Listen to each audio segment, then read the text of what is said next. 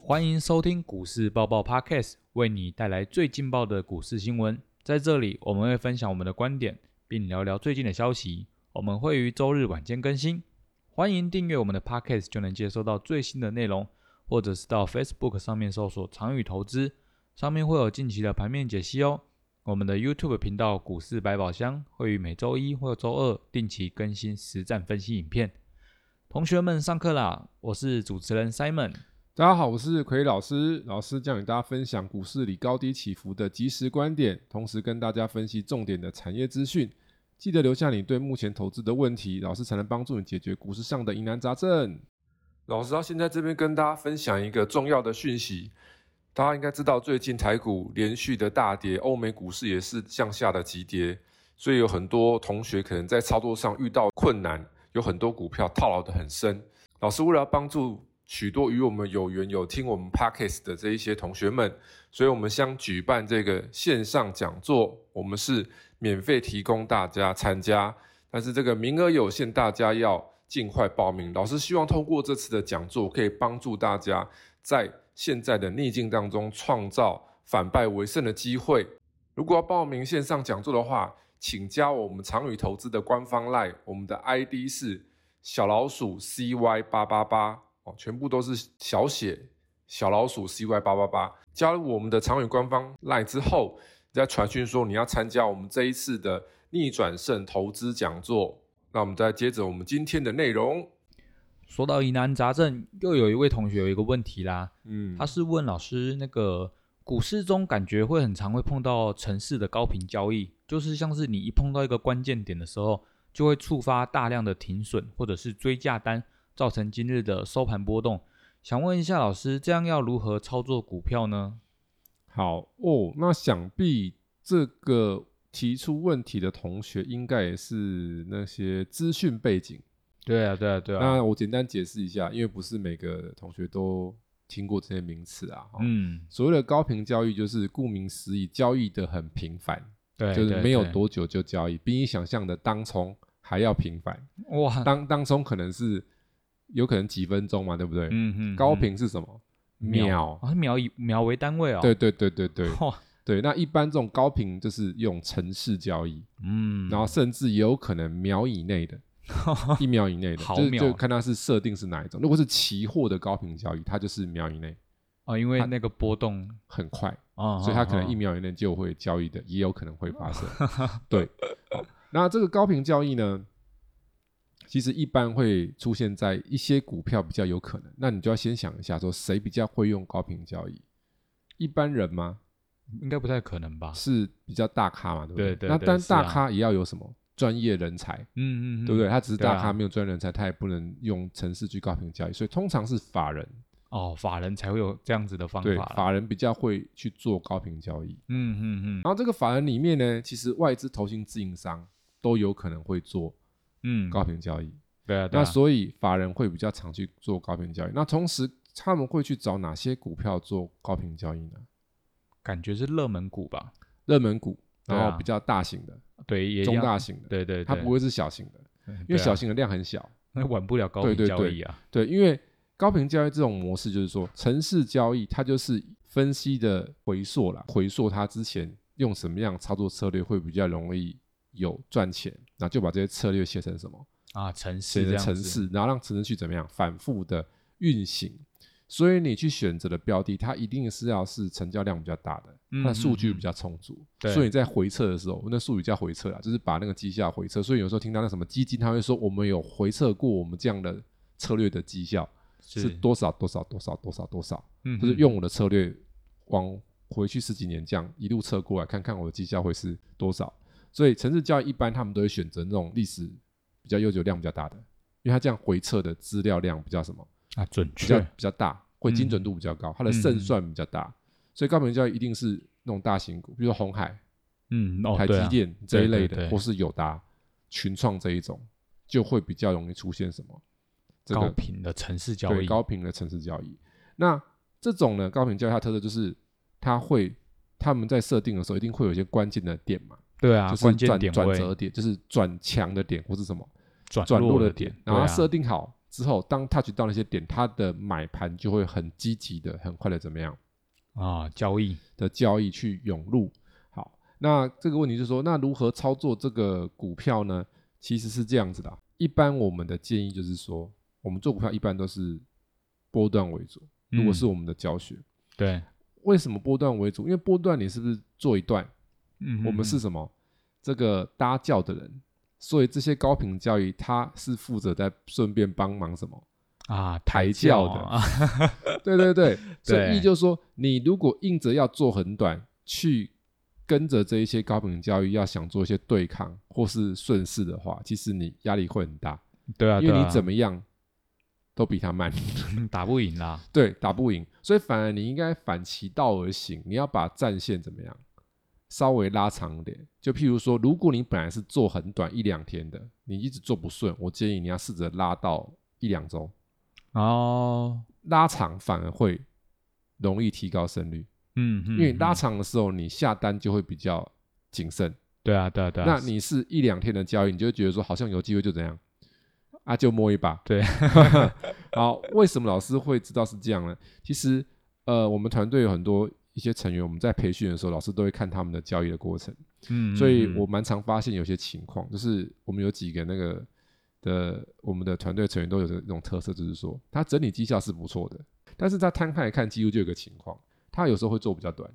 几天的交易，嗯，嗯嗯然后多数是波段的，它波段都很 O OK，都蛮稳定的，绩效都 hold 在一个不错的绩效，但是短线起伏就很大，哦，然后整体哦，拉长看，短线是赚没什么钱，嗯嗯，就是嗯输输赢输赢输赢，然后可能赢一买一买，啊，那赚有一时候两趴而对，已然后然后如果有时候短期看，可能嗯就等于说嗯它短线的亏钱把它的波段怎样，嗯啊吃吃掉掉了了啦，那我们就探究原因嘛，为什么它短线会容易出现亏损？然后就发现说，在交易的过程里面，通常都不是那么稳的点，就是按照我们的操盘会有一些比较胜算高的点，嗯嗯嗯，那其嗯他多数这短线的点都不是什么，啊不是不稳是定胜算那么高的点，嗯就是说胜算比较低的点，也不能说完全没胜算，但是它常常常会会干嘛？进那个高危险的地哎方哎，对，那所以导致它的胜率变低，啊，所以就把绩效拖下来。啊那对啊，硕本归元到底是什么原因？就是你的你设定的操作越短的时候，我们就会越有一种什么投机的心理，啊就会觉得说，哎，好像有机哎会，有 机会，对不对？试看看，对啊，对反啊正对就啊是短线而已。嗯，那你可能也不会买很多，就像我们一般啊，就是我们的学员里面会做短线的，他们都按照我们的准则，就是短线钱丢少一点，嗯对对，因为你对频率高嘛，对啊你不用丢那么多钱嘛。是啊，你这样来回来回，你的成交价金也会蛮这样这样蛮多的嘛。嗯，嗯所以嗯基本上他们钱都丢了不多啊，所以他们就变可能有时候会有心态说，哎，反正我就几万块，我也是五万十万 而已啊，我输赢也怎样不大，我就觉得啊，输赢不大的时候他胆子就大了，然后觉得哎，这个今天那么强涨停板，可能明天又怎样摸个五趴，嗯哎，说不定然后就会涨停这就样，很像强涨涨停，对，就会有这种心态出来。嗯嗯嗯，所以以其实这个就是刚刚老师讲，有时候退一步你反而怎么样？绩效会比较好，因为因为你想嘛，你要报比较久，你会不会想比较多？对啊对啊，会啊嘛，因为啊你要报两周嘛，你现在不是报两天嘛？啊，如果你是要嗯报两天呢，就不用想太多啦，对，你就不会想那么多了嘛。对，就是你就想嘛，我们就用个买买东西的逻辑，你买这个东西是抛弃式的，你会不会选半天？嗯不会啊，不会啊，今天对啊有时候你出去旅游，是不是你没有带你的内衣裤？你去嗯买纸纸的内裤，对对对男，生女生都有嘛，对不对？啊，你会不会选半天？不会啊，不会嘛，你就买了急用就走了嘛，对不对？啊，正常如果你是要挑内衣裤呢，哦，那一定就要挑一下那就嘛挑选了啦，啊，因为你要穿比较久嘛，对啊对啊，那股对啊票不是一样吗？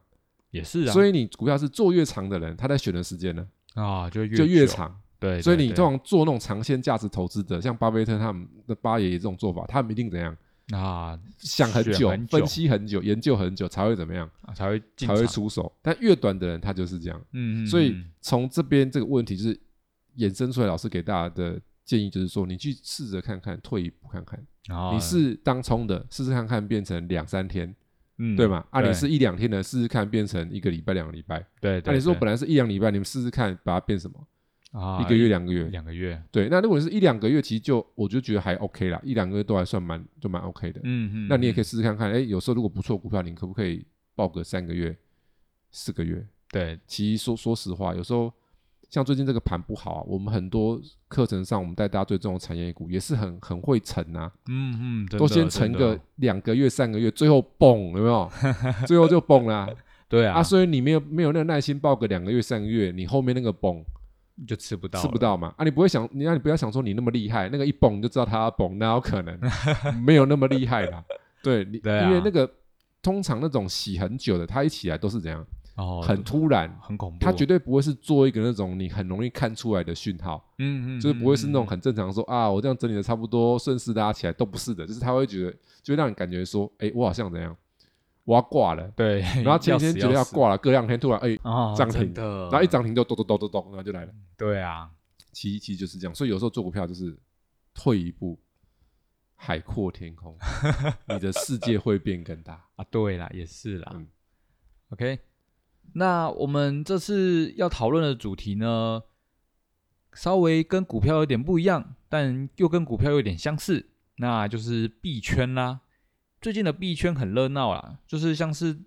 大家比较常听到的比特币，它已经杀破了两万美元左右了，它大概就是二零二零年十二月的最低，但是创下了二零零九年诞生以来最长的连跌记录了。那我们想问一下，老师，你在投资界有二十几年的资历，你会怎么看待这种新的金融工具呢？ 好，OK，好。其实这个投资圈嘛，永远会有什么新的东西嗯，出来嘛。对啊，那这个加密货币，老师的看待是这样啊，这个技术绝对是未来会有其成长性存在。嗯嗯，只是说，通常一个新的科技或是技术刚出来的时候，很容易会被沦为一个炒作嗯嗯，嗯或是那种诈骗的什么啊的，媒介，对，因为大家对这个东西不熟，嗯嗯，那就会有不孝人士怎么样嗯啊来诈骗去那里面诈骗、包装美好的什么啊一个的愿 future，景，对对，对，就像这 个嘛 NFT 嘛，嗯是不是也挂一堆？啊对啊，但是真的是有料的 NFT 呢？哦它那价位还是 hold 得住嘛？对还是没事的，对对所以对这对本身这个东西没问题，嗯但是被不良的人用，它就会变什么？哦变有诈骗问题，啊所以它对就会对需对要有一个什么转换期。啊转换期啊，对，所以很多这个产业都是这样，就像包含了现在这个币圈，我的看法也是一个什么啊转换期吗？转换期，嗯，因为为一开始这个虚拟货币，我们大概在好几个月之前，我们是否谈过了有啊有啊有啊，对那啊，个显卡？嗯显卡掉价嘛，对不对？对所以我们那时候就讲到说，这个虚拟货币跟这个有一些关联性嘛，因为虚拟货币它把它的这个 POW 机制转成什么 POE 嘛、嗯 w 就是 work 嘛，对它本来是用算力嘛，是算啊算啊算啊算啊去把矿怎么样挖出来去挖出来嘛，然后它未来慢慢要转什么 POE POE 嘛，就是权益认证嘛，就是对对我用钱去换币去挖币，嗯嗯，所以这边是不是就是简单地讲要收 割？就是大家要有个概念，就是金融圈整个资本市场，资本家做什么事情？就是股市里的大户，就是股市里的资本家嘛，对不对？对啊对啊对啊，他做什么事情？就是两个字：收割，收割， 就是做收割嘛。 对对 对，哦，，炒股票就是收割散户嘛。是啊，好，所以当他收割之后，是不是大部分的钱被他割走了？对，所以在金融圈里面，资本市场里面，它就是一个收割的游戏啊。嗯啊，不然我问那大家，请问钱被谁收割走了？大老板啊， 对全世界的钱就被大老板收割走，不是吗？我们的财富都集中在那那几趴的人手对啊上啊，对啊，所以资本市场金融运作的本质，最终就是会有什么收割嘛。嗯嗯，所以基于这样的历史的原则，这一波的下修，其实我觉得很合理，嗯嗯嗯，因为其实本身它的转换机制就是在干嘛，啊，就是在收割，收割一波嘛。对啊，因为这一两年来，尤其是那个 COVID-19 以后，是不是很多年轻人去疯了对很这多、个加密货币？我们这边看到的资料是说，在每五个韩国年轻人里面就有一个在炒币，哇，这个这个数字就是一个很恐怖的数字啊！根据韩国金融服务委员会统计，介于二十到三十九岁的加密货币使用者，一共有三百零八万人，占这个年龄段人口的百分之二十三趴。所以从这边有没有发现，韩国的年轻人二十三趴呢？嗯而且年轻人不是你想象中的二十几岁哦，是二十岁到三十九岁，对，这三十九岁以前到二十岁都是年轻人，这年个轻族人群有二十三趴哦。嗯，嗯那嗯为什么这边有他们举的一个例嘛？就是原因就是怎么样？就他觉得房价很贵，物对，价很高，嗯，我很难有一个很美好幸福的未来。对啊，与其这样，我倒不如怎样压一把。赌一把了，对，所以会有这样的一个情况。所以韩国这样子，因为韩国比较先进嘛，对不对？对那，其实世界各国会不会有很多不少也是这样子？当然也是啊，所以这很简单嘛。当一个金融商品出现很多这样的小白的时候，这些就是小白嘛，对对对对不对？是啊，那请问你是大户，会不会放过 他们？一定想干嘛？想捞一把，想收割嘛？对啊，对啊，就是金融市场就是一个通常都是一个弱肉强食的的的游戏啦，嗯嗯，嗯尤其是这个加密货币，它本身就没有比较所谓的基本面，就像一般我们八八爷爷价值投资嘛，对他啊，投资公司它是不是有基本面？对有啊获有啊利有啊，它有那个 EPS 有营收，对，所以你你也可以选择怎样，你不收割别人。嗯嗯，八嗯爷就不是收割别人嘛，八爷就是哎，我比你会看，我摆比你久，我气比你长，我就是看的眼光比你准，我都摆十年，就是长这么多这样。对对，等对我觉得他不太行，我再干嘛？啊再卖再掉卖它嗯，所以它就比较不一样嘛。那、对啊但是这市场上多数是对冲式的基金嘛，嗯，嗯少数嗯是这种嘛，对，多数是对对冲式就是玩价差的嘛。嗯嗯啊，所以以金融市场里面本质就是收割的人会这个情况比较多嘛。对，所以为什么会崩？其实就是跟太多这种人进去。嗯嗯嗯，那如果我们来回回到那个当初 COVID 1 9之后，是不是很多年轻人在疯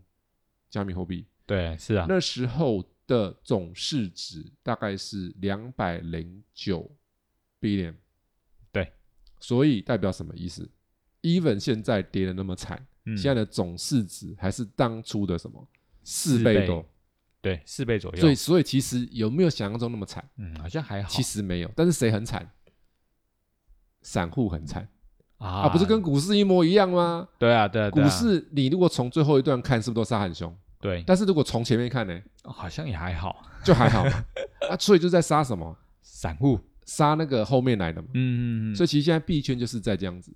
对对我，觉得它是一个循环过程。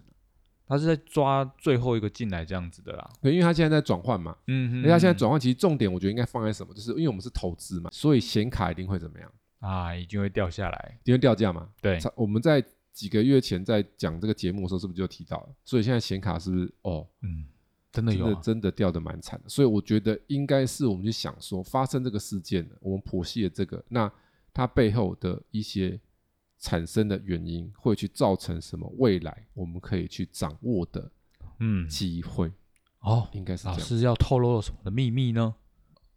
哎，老师，你这样子是是要跟我们说，这次比特币比特币大跌是会影响到什么样的产业呢？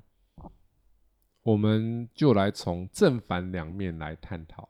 嗯，先讲反面的，对，就是你要先知道危险的地方不要去，嗯，对对，然后对再当知然道要去哪里。 嗯，对啊，因为你手上如果有钱在危险的地方，你要先怎样跑啊抽啊？对，不跑然掉过去这半年，老师一直重复讲说不要航运股，不要货柜轮，不要嗯当什么当冲水手，哦，不要当水不要手当水手嘛。嗯你看现在那嗯个长龙哦，很八惨十欸几，前面还有一 百五呢，你回头看是不是卖一百五？你现在还还很开心。对啊对啊，然后是什啊么那个半导体，你看它联电，哇也是死人是不是惨？所以你要先知道哪边危险，那那边怎样，不能不要，去，然后再去找什么。可以去的地找方安全的、啊你就想嘛，以前我们小时候那个不懂事的时候，大人们会先告诉你哪边好还是哪哪边不好，那哪边不好啊？哪边不要去，对不对？哦对啊他就跟你讲那边不要去，他会跟你讲说去图书馆 好吗？不会嘛，对不对？他那先跟你讲说啊，那你不能去，你这这这样这样那边不能去，对不对？嗯，嗯对嗯啊，他不会直接跟你嗯讲哪边好嘛，所以我们从对啊坏的开始讲。好，那讲到坏的话，其实这个呃，我们可以去也来看一下一份资讯啊、哦这个报告。好，那我们这边有一份报告，那大概里面有三点都是关于比特币的。呃，有一个知名避险基金经理人、加密货币投资银行 Ga- Galaxy Digital 的创办人诺沃格拉兹，他目前在一场会议也曾预测，目前一千九百家的加密货币避险基金中有三分之二可能会因此倒闭。那另外一点是，特斯拉手中的比特币亏损可以买九千五百辆的美国版 Model Y。在另外一个是，包括有华人首富之称的币安交易所创始人赵长鹏，在半年内就损失了高达八百五十六亿美元，那大约就是新台币二点五兆。好，我们这三个哈，我们可以先从这些负向的来看，就是说，加密货币现在只要这些金融机构它有扯上加密货币的，都会什么倒闭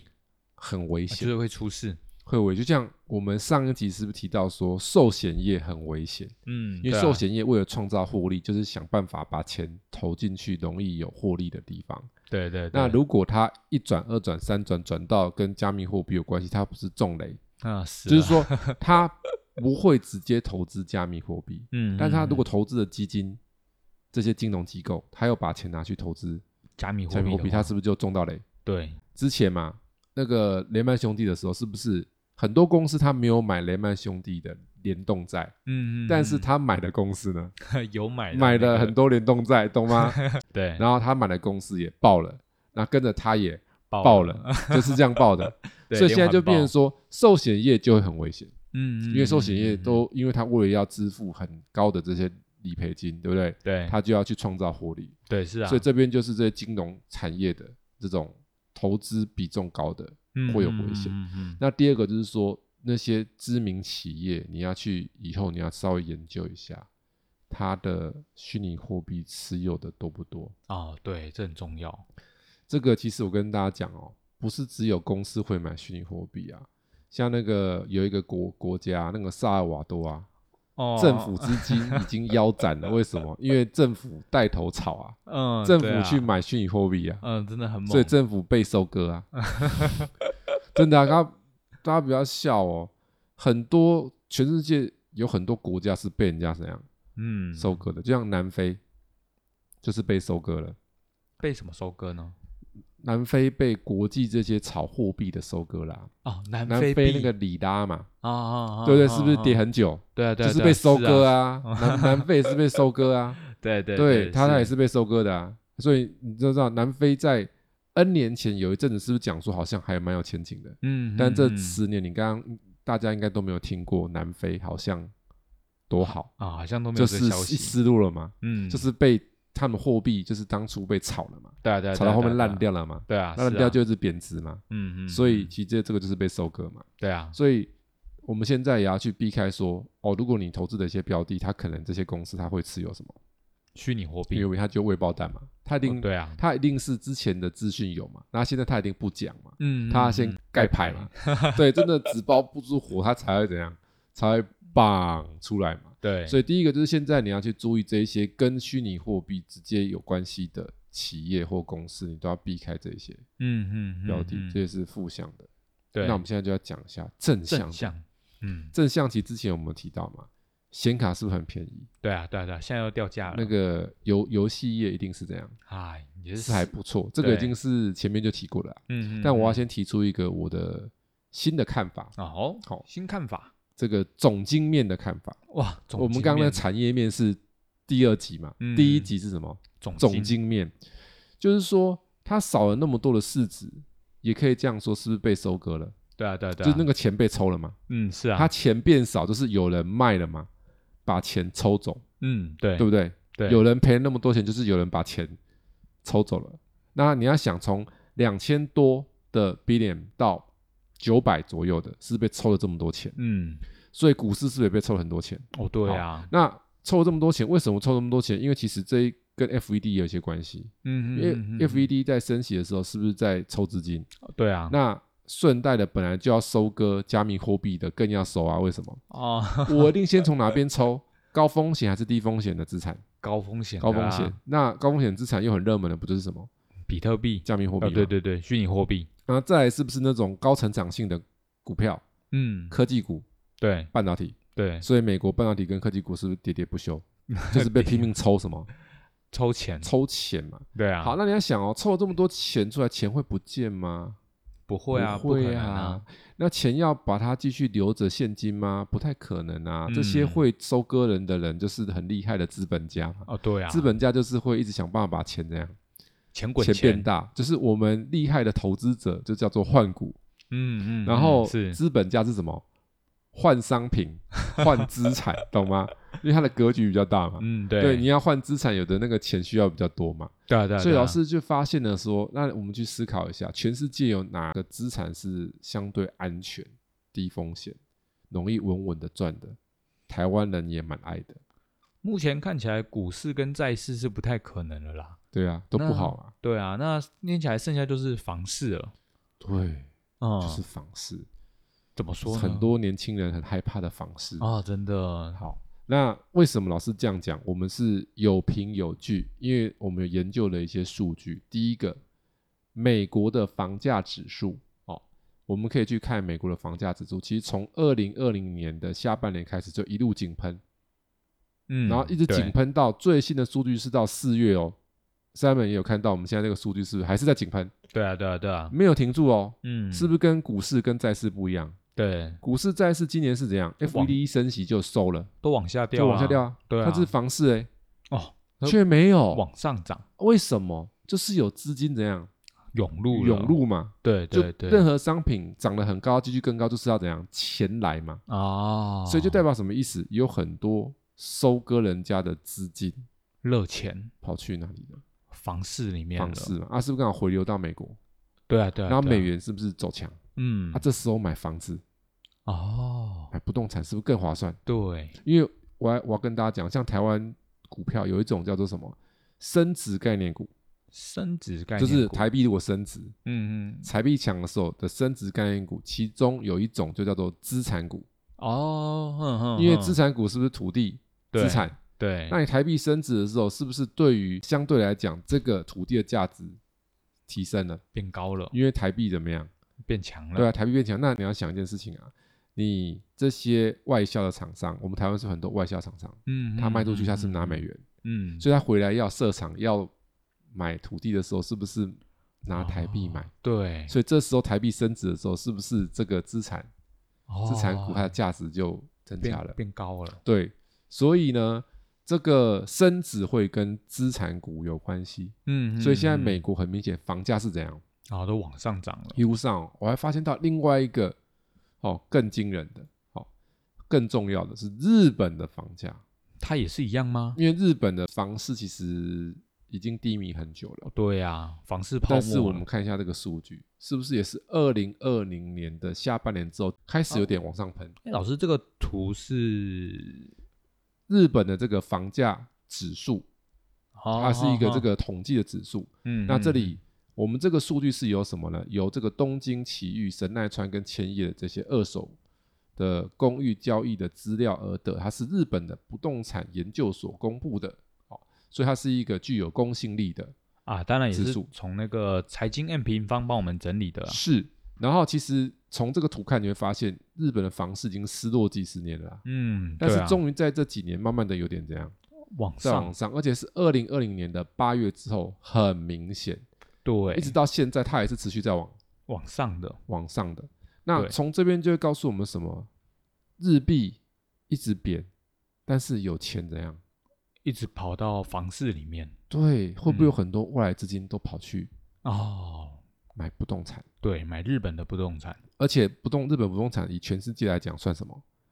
便宜，便宜的，而且有现在很多一些投机者都在说日币可能会挂掉什么的， 那就是不太懂经济总经的啦。哈嗯，不可能啦，其实我跟大家讲，为什么几率很低哈？其实日元哦，你就算不太懂财经的人都有听过，人家说日币是避险货币。对，那为什么日币是避险货币？因为日本它持有很多海外的优良资产，嗯嗯，它有嗯很多美元资产，是这个全世界排名，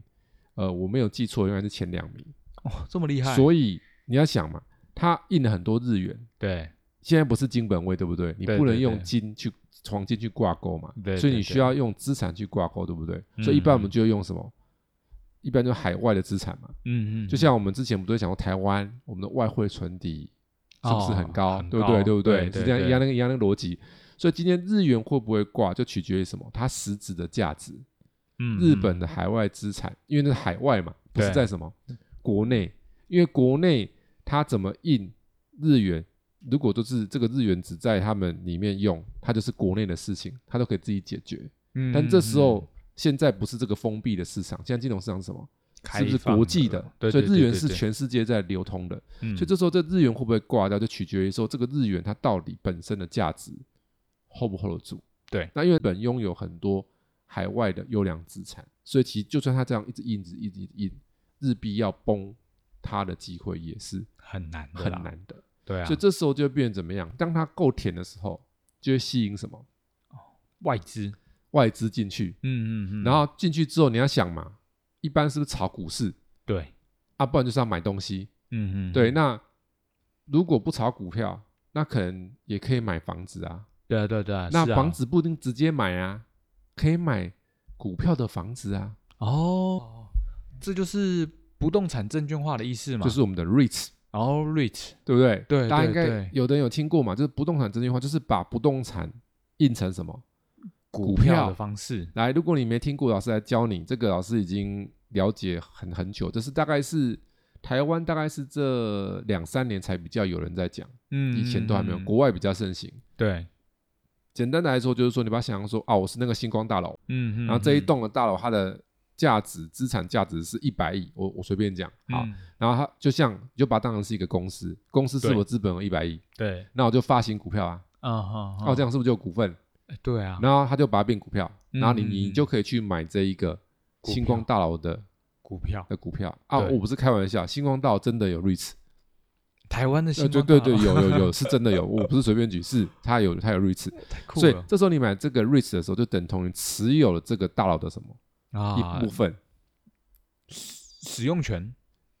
就等于你有它的股份了，对对对对对你有它的一部分的股份，你不能讲使用权，你就是它的股份，嗯嗯，就是嗯你持有这栋大楼的一部分，对对对，然后这个股份呢，是不是大楼有收租或收益，对你就会有什么？啊，一部分的就会有鼓励，啊，就对是透过这个收益来的。就像是鼓励一样对，嘛，就是因为它大楼赚钱就是靠啊什么收租嘛。收租然后第二个就是什么，这个 REITs 也会有价格波动，嗯随着嗯嗯不动产的行情啊，对，起伏，这个对 REITs 就会有什么，波动，就会有价格的波动。对，那一定如果的现在不动产行情比较好，商用不动产行情变好，这个 REITs 就会怎么样？变贵了，就会上升了。对所以意思就是说，买不起房还是可以 买 REITs 投资房地产，理解对吗？对了解了解，所以了解比较先进的国家都会去发行很多什么 REITs REITs，因为这个可以让公司的资金活化。那为什么老师要讲这个 REITs 呢？其实老师今年以来我一直有在研究，在研究说日币这么便宜，嗯，那对啊那怎么样产生 double 的效果？ ，double 就是你日币买的便宜，日币是不是有机会有赚头？嗯，但是嗯你嗯是不是货币都要 parking 很久，对啊，对啊，你都要对啊 parking 好几年啊，它才会有一个比较大的爬速。对，因为是我们是买现货嘛，不是对玩对期货嘛，对，所以你要 parking 比较久。那你是不是最好是再换成一个商品，嗯，它就有双重效果？有杠杆的效果的，对，等于就等于说你日元又赚了，那个商品又赚了。嗯，两个对都对赚嘛对啊，对啊，所以我就左思右想说，日本有什么比较好投资的呢？那一定一般对我们来讲就是股票嘛。对啊，对啊，对嗯啊，那股票我们大概有去研究一下，因为其实股票，老实说实话，日本的股票我并没有那么熟，因为嗯我们专精在什么？台台股的股啦上面，那大公司那些我们当然会知道嘛。对啊，对啊，对啊，那其实整个来看，因为日币贬值贬那么凶的情况下，从我们基本的产业观来看的话，它很难有太好突出的利润，嗯，因为它把它的利润压低了，对对，因为对日元贬值嘛。对啊，以所以对股票，我觉得可能不是那么有把握。但是我就想到了，那瑞士就不一样啦。哦，对，如果是日本的不动产呢，我就可能会有点兴趣。那如果是不动产的股票呢，哎，更有兴趣。为什么？哎，那这样更买好了卖方便呢、哦，对，是不是？所以那我就去研究了一下，日本 REITs 非常多档，好几十档啊，很哦多大公司都有，像譬如什么嗯三井住友，这个应该都有有有过听嘛，过对不对？有听非常过知名的这个集团嘛，对啊 它有发很多都有发，还有那种温泉旅馆的，对，连锁旅馆啊，温泉旅馆啊，嗯蛮然后酷什的么娱娱乐的啊，嗯做娱乐嗯的场所的，什么什么的都有。所以我觉得这可能会是一个新的一种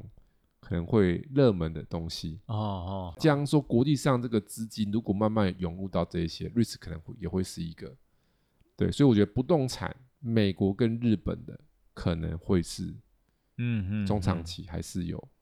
看好的情况。对，对所以这对种简单的来说，那如果是内需的股票，应该就会比较吃香。哦，为什么内需的会比较吃香呢？因为如果你这个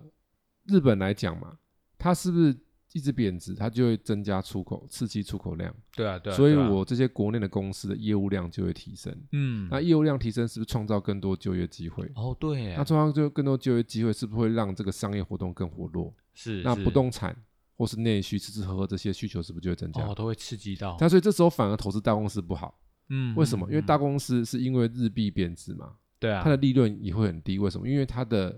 进口成本高，变高它了，卖出去虽然单多，但它可能没有卖得很 开心，啊，成本含很高泪啊，，对对，只是对单多啊，对，所以做了很多，可能赚的钱跟本来差 不多，但是对于一般人就有好处，就是他创造了很多什么哦就业就业机会，，但是你没办法变有钱，为什么？因为他没办法赚很多钱，他也不会发给你很多 bonus 对嗯啊，年终，只是让你还过得去。嗯，所以，但嗯这时候是不是就造就这些什么内需等等等？对所以，如果是日本瑞士，其实老师在研究的，我都是研究比较偏内需的，嗯嗯嗯，或是嗯商用型的、对，这种，我觉得比较有一些机会，哎，老师你说的内需是怎么样的内需的就是吃吃喝喝啊，啊？诶对啊，休闲旅游啊，啊，对休闲旅游这种的内需的 REITs 这样子的概念，对，因为它有医疗的、啊，哦也对，有医疗公共公共设施的、啊，嗯嗯那一种我就觉得不会是好的，哦也对，就是啊偏这一这一些的。对那如果差是不多概产业面的话，因为我们刚刚讲是比较大方向的、对啊对啊对啊，产业面的话，哈，其实我们要讲到一个，这个可能很多人都没有想到的，哦，就是 MetaVerse， Metaverse 哦，怎么会不是算游游戏股已经是前面讲过的，不对讲对对 MetaVerse，新的东西了？为什么这个虚拟货币要跟 MetaVerse 有连接呢？我们对啊来看一个东西，好，那我们现在要跟大家讲一个资讯，就是 NVIDIA 是不是元宇宙概念股？对啊是啊是啊， NVIDIA 呢，它推出一个 Omniverse 的平台。那这 Omniverse 怎么翻呢？请你翻译它的名字叫做全能宇宙。如果翻中文，那创建这个平台是干嘛的？就是说，NVIDIA 是不是晶片显卡嘛？对是，对显示晶片，所以它创造这个平台，就是说让很多的这一些呃机构，它可以透过这个它创造的元宇宙平台去实现它本来实体在做的事情。对，那这个 Omniverse 这个平台，它会有什么连接呢？我们来跟大家来简单谈一谈。就像是那个我们 NVIDIA Omniverse，它已经将就是虚拟世界的想法付诸实行。那简单来说，我们就是可以说，它提供这个平台，把三 D 世界串联成一个共享的虚拟宇宙。那看起来好像是目前有越来越多的产业把 Omniverse 这个平台用在合力设计及建立数位孪生等案子上面，以模拟实体环境里的建筑物跟工厂了。我举一个简单的利用，就 B N W 他们要建造一个工厂，是对不是要先规划？嗯，那规划的时候是不是一般都要画图？对啊，对啊，对啊但你画图是不是跟实际也会有落差？一定会有的啊、所以它可以透过这个 Omniverse 的平台做什么事情？哦，直模拟接架构这个虚拟的工厂，对对在这个对平台里，对是，然后它就可以去试着去运作，嗯，因为它有对啊虚拟的架构起来。对对去对跑有 啊所以这个 Omniverse 它的运用就是它会大量的运用在这些工业上，对或是我们一般我们的医疗也可以，这些，对所以它是一个很大方向的一些应用，不是一嗯般我们所想的，就是我们就进入一个那个虚拟世界那样而已。嗯，那所以个当扯到工业的时候，它的产值呢啊就会放大很多倍，就会放大很多倍。所以现在的元宇宙不是我们想的个人的那一种，是什么？啊工业的元宇宙。哦，你们觉得这个梦很大？对啊，然后我们来看一下最新的资讯。那就是西门子跟 NVIDIA 合作共推工业级的元宇宙，透过加速运算辅助工业自动化。好，我来讲一下哈，为什么从虚拟货币跳到这个 Metaverse，现在要突然出现的这个 NVIDIA 这个平台，对不对？嗯，对啊，好，原因其实很简单，这是有逻辑关系的。我们一起来想一下，三美想一下，这次的虚拟货币崩塌，也造就了一个东西崩塌，显示卡，显示卡是崩塌，对啊，所以显示晶片价格是明显的下滑。是对，所以我们第一个提出了嘛，游戏是不是理论上会比较好？对啊对啊对啊，因为这些晶片显卡变便宜了，嗯，所以游戏玩家对于推出那种大作，他玩的比率就会怎么样？哦，提高提了，高。那为什么动视暴雪刚好今年推大作《暗黑》，因为它刚好就是打倒顺风车啊？对，如果你显卡很贵的时候推出来，会不会很多人想玩，但觉得显卡太玩贵不？了，对啊，显卡那么贵，对不对？随便一张一两万，嗯，那现在降下来，慢慢是变千块的显卡，对啊对啊，是比较对啊亲，民。对，这是第一个，但这个我跟你讲，这个看的不够广，这只是一个比较小的市场，个个人级的，个人级而已嘛，嗯，对不对？那现在因为是不是半导体跌下来，价钱掉了，对，显卡价钱掉，那你要想一下，这个显卡价钱掉对什么产业的蓬勃发展很有帮助？我第一个想到的就是 Metaverse，哦，对，因为 Metaverse 是不是会大量需要这些算显图显示的运算晶片？对对对，这是一定个要的，哎问题嘛？对，这是一个基建嘛？对啊，一定要的啊 Metaverse 的基建是不是 server 跟什么跟这个显卡？那在现在这种半导体叠加跟显卡叠加情况下，是不是大力多？嗯，对，真的耶，因为你就算有后端的技术，你需要前端的基建，啊，也要它来辅助啊，有啊，因为 Metaverse 它基本上是后端嘛，对啊，它对是啊云对啊端服务嘛，嗯它，是软体嘛，对，但软体需要什么？硬体呀、啊，对，所以在这两年那个硬体那么贵的情况下，就算它的软体很好，但是它的这个硬体成本太贵啊，它是会嗯影响它的发展。对，的时辰。而且大家知道，Metaverse 不是只有你想的个人在用啊。我们刚刚是不是提出这个 NVIDIA 这个点，嗯，对，工业工级业元级宇的宙，这才是什么啊，杀手锏了啦，杀手锏前朝啊！嗯，嗯嗯嗯，所以这个工业级的 Metaverse 这里面，这个 NVIDIA 就厉害嘛？为什么？他知道这个虚拟货币如果掉下去，他一定要靠其他的怎样？啊，靠补其业他绩的啊，对，他一定要找大把的啊！嗯嗯，这是不嗯是够大把？哦，还蛮大的，对不对？现在是工业级的的应用啊，嗯，所以未来可以很多呢，是不是很多新的工厂或是什么医疗八八八等等等都可以运用到这个？对啊，对啊，对啊，所是啊以现在我们要介绍大家是全新的元宇宙哦，工业级，就有点类似虚拟的工业革命的啦。对，所以这时候就会再燃起新一波的什么潮哦， ，MetaVerse 的热潮。嗯，对，所以我们的雪红阿姨很厉 害。最近我们的宏达店，她说我要出 MetaVerse 的手 机。其实我跟大家讲，她也只是很会宣传。嗯那个，手机就是它有具备 AR 的功能，嗯，然后可以搭配他们的 Vive 嗯眼镜，嗯对，使用。它做了一个平台，就是他们 HTC 特有的平台，嗯虚拟嗯元宇宙平台。是啊，然后是你买那个手机，可以顺便接那个 VR 眼镜。对，然后你可以同捆包一 起买，两万多块，所以我就是元宇宙的手 机，你看多厉害，对不对？好，所以我跟大家讲的意思就是说，其实从这边来讲，我的看法，接下来会有一波新的元宇宙的热潮，嗯嗯嗯，呃，嗯这个热潮应该会是朝向几个点，第一个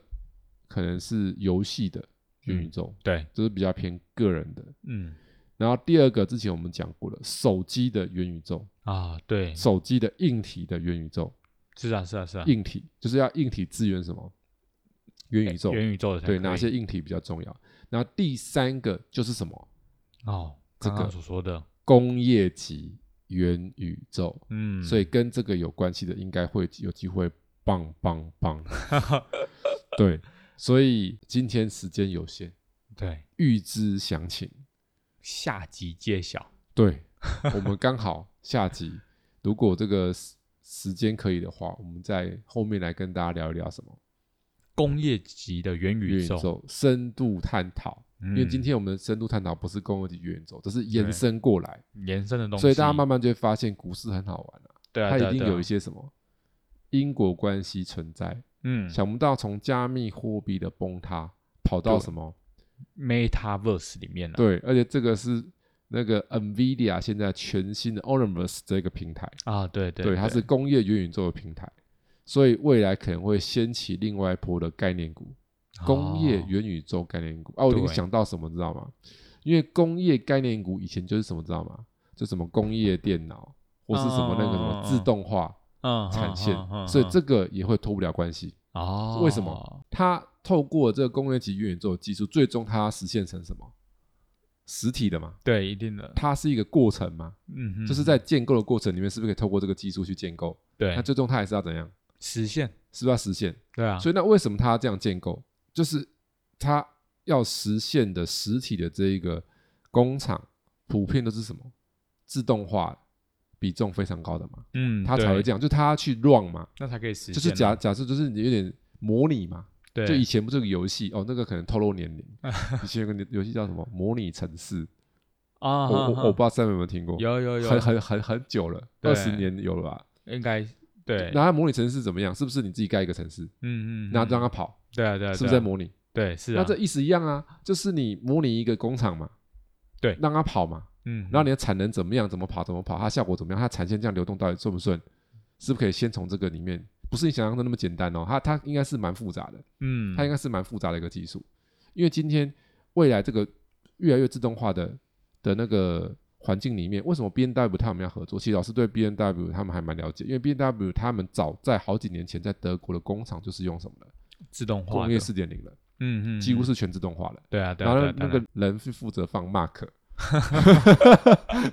仪式啊，那是仪式感，啊就是 哎、对，这个车是我放 mark，那是个仪式感仪。式感的那问题，其他百分之九十九点九都是什么？机器完都是自己的完，成的。对，他就去放那个 mark，然后最后贴那个标有没有？